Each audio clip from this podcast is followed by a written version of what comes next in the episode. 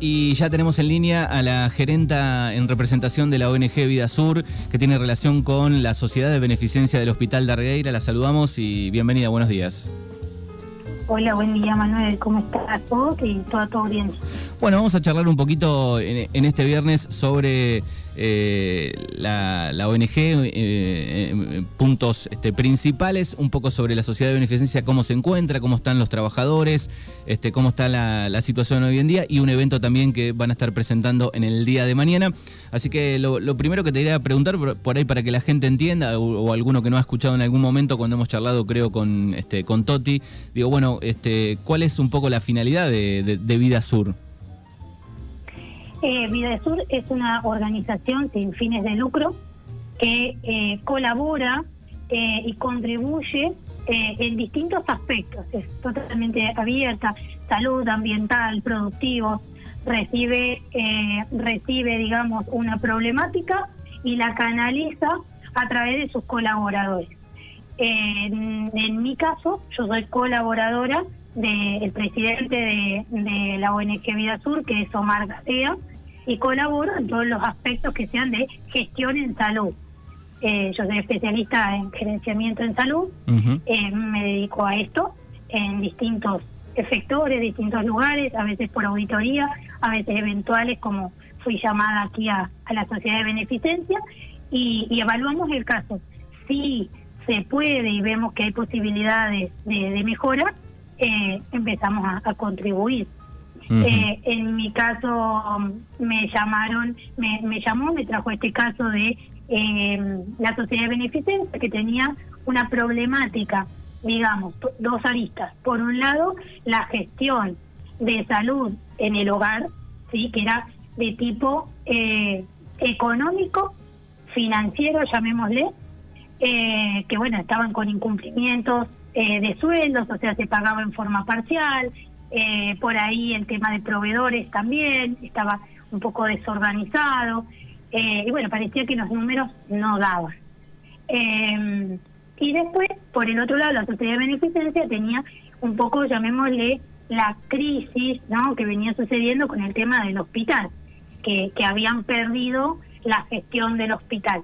Entonces, desde ese aspecto, Vida Sur me, me, me nombra a mí para que gerencie eh, el hogar Garragueira y eh, todo lo que tenga que ver con salud de la sociedad de beneficencia y a Gustavo eh, Rodríguez que es abogado y colabora en toda la parte, en toda el área, digamos, legal para el cumplimiento de lo que por ahí Toti menciona, que las asambleas, que falta documentación para que se pueda hacer, había que normatizar, regularizar por ese lado, viendo, ¿no? Toda la gestión que se perdió del hospital, dónde estuvo el problema, se puede recuperar o no. Bueno, así es que contribuimos con la sociedad de beneficencia. Bueno, y, hoy en día, ¿cómo está la situación con los empleados? Digo, un poco la situación económica, un pantallazo, digo, general, ¿cómo se encuentra hoy? Eh, bueno, hoy estamos en un punto de, equilibrio o de crecimiento, llamémosle, hará dos meses, tres, salimos de punto de equilibrio y estamos con proyectos de, crecimiento. Eh, todos los pagos de empleados están totalmente regularizados, eh, se, se, cumple al 100% con todos los pagos.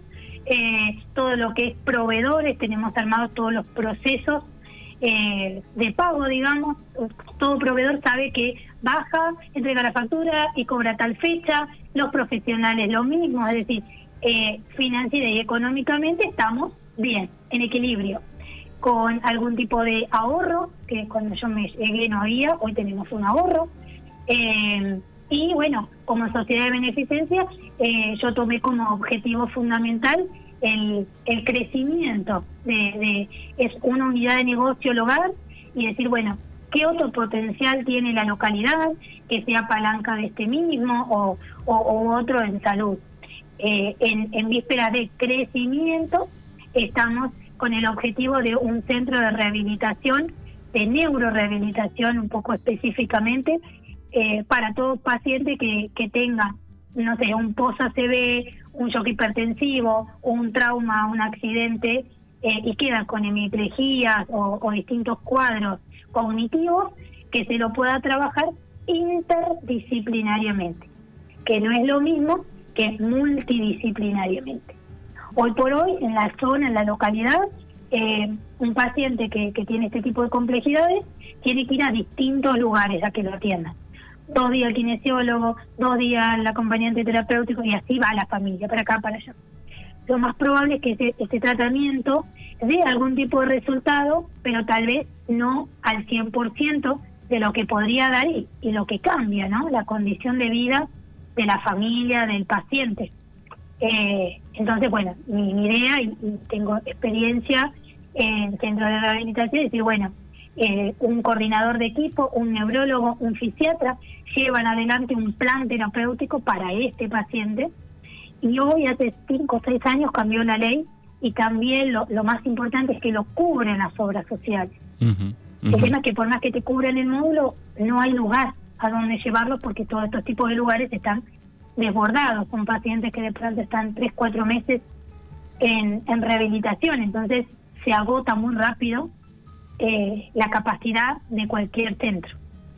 eh, así que bueno, creo que, que sería muy importante para para la localidad, para no también no no generar competencias y, y también se le daría un valor agregado a todos los profesionales, kinesiólogos, fonoaudiólogos, equipos terapéuticos que, trabajar en equipo, uno cuando sale de la universidad y se vuelve al pueblo, y yo soy de pueblo, eh, se vuelve al pueblo, pierde esa esa técnica, ese trabajo en equipo, el desarrollar un, un, pase a un colega, al trabajar tal o cual patología, eh, el trabajo interdisciplinario. es lo que, bueno, yo, por lo menos nuestro equipo, nosotros trabajamos en el hogar hoy bajo una gestión interdisciplinariamente, que no me la exige PAMI, no me la exige el ministerio, pero bueno, fue algo que también yo decidí cambiarlo, eh, que se trabaje interdisciplinariamente. Y tenemos un equipo que todo nuevo, eh, que, que bueno, que estamos ayornados con esto y que estamos convencidos que, que esta es la forma de, de realmente darle fruto al paciente. ¿Cómo está hoy la situación con el municipio de Puan? No, el, la sociedad de beneficencia digo, alquila eh, la, institución, ¿no? Eh, sí, la, a ver, no es mi tema porque es legal, pero sí te voy a dar una respuesta.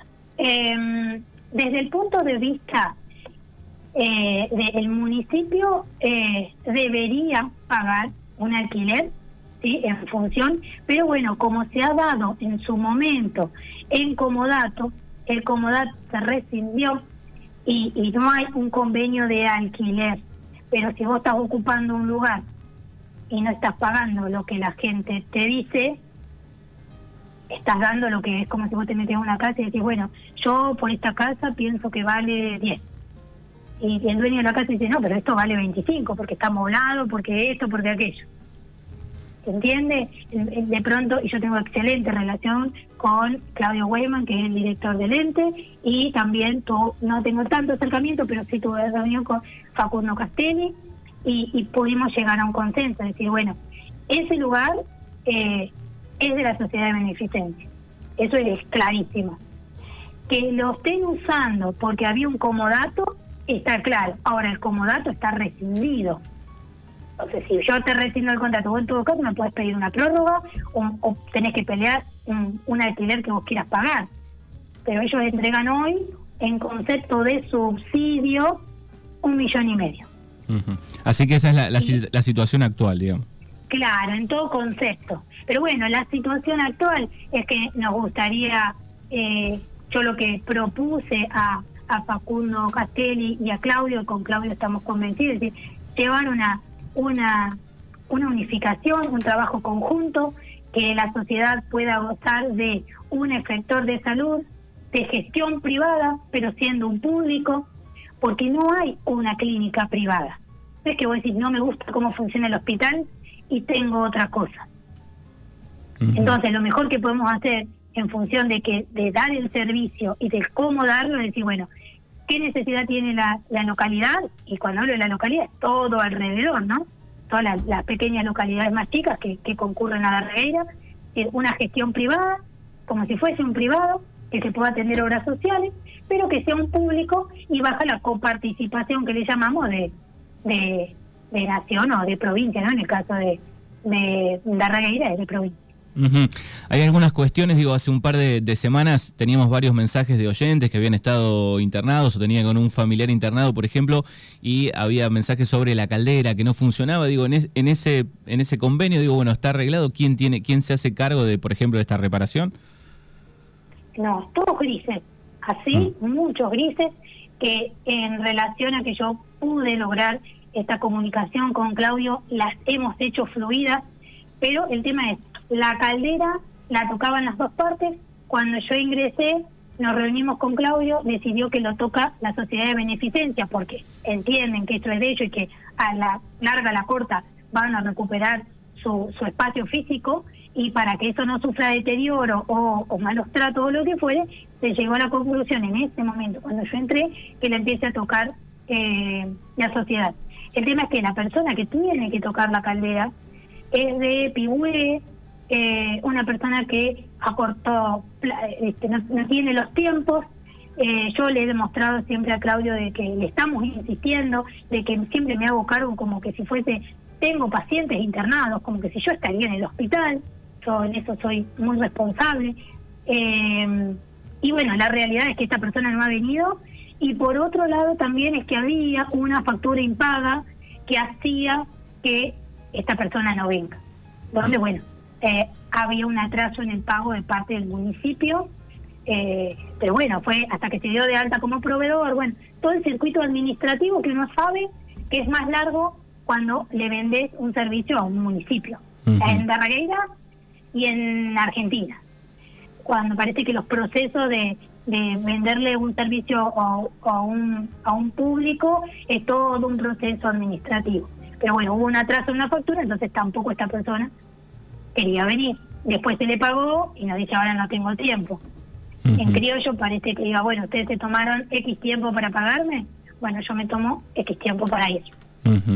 Bueno, así son cosas que me exceden, pero las hemos estado en trabajando eh, en, mancomunadamente con Claudio eh, y con Alicia, que es eh, la persona encargada en el hospital, que la gente, eso está claro, la gente no tiene nada que ver y siempre tengo puesta la camiseta de, la gente, así que eso no, tengo duda. Bueno, así que un poco la, la, situación, la relación de, la ONG con la sociedad de beneficencia, digo, tratando de estabilizar y, acomodar algunas cosas. Exacto, siempre, sí, sí, ese es nuestro, nuestro objetivo. Bueno, y con motivo de los... Principalmente en salud, ¿no? Que, estamos queriendo eh, tratar de trabajar eh, en unión con el municipio, que es el mayor beneficio que va a tener la sociedad. Digo, y con motivo del 116 aniversario de Dargueira y los 77 años del Hospital Dargueira, bueno, mañana hay un, lindo evento de tango y folclore. Sí, un, lindo evento que hemos decidido después de, siete meses de esfuerzo de donde yo estoy y se trabajó realmente de lunes a lunes incansablemente, porque bueno, a veces los cambios tienen que ser un poco así, para después arrancar una proyección distinta, eh, quisimos hacer un corte y, entregarle un poco a la sociedad eh, gratuitamente y como por ahí ayer le decía a la familia, nosotros no somos municipio, es decir, que cada cosa que se hace, llamémosle, la hacemos todos nosotros, o sea, eh, llamar a la gente, pedir los presupuestos, no es el me dijo, me dijiste, y claramente los fondos son totalmente genuinos y propios de la sociedad de beneficencia, que creo que, que tiene también una responsabilidad social. No es sociedad de beneficencia para eximirme de impuestos. Acá hay una responsabilidad social. ¿Cuál es la sociedad? ¿Qué es la sociedad de beneficencia? Y socialmente, ¿cómo influye?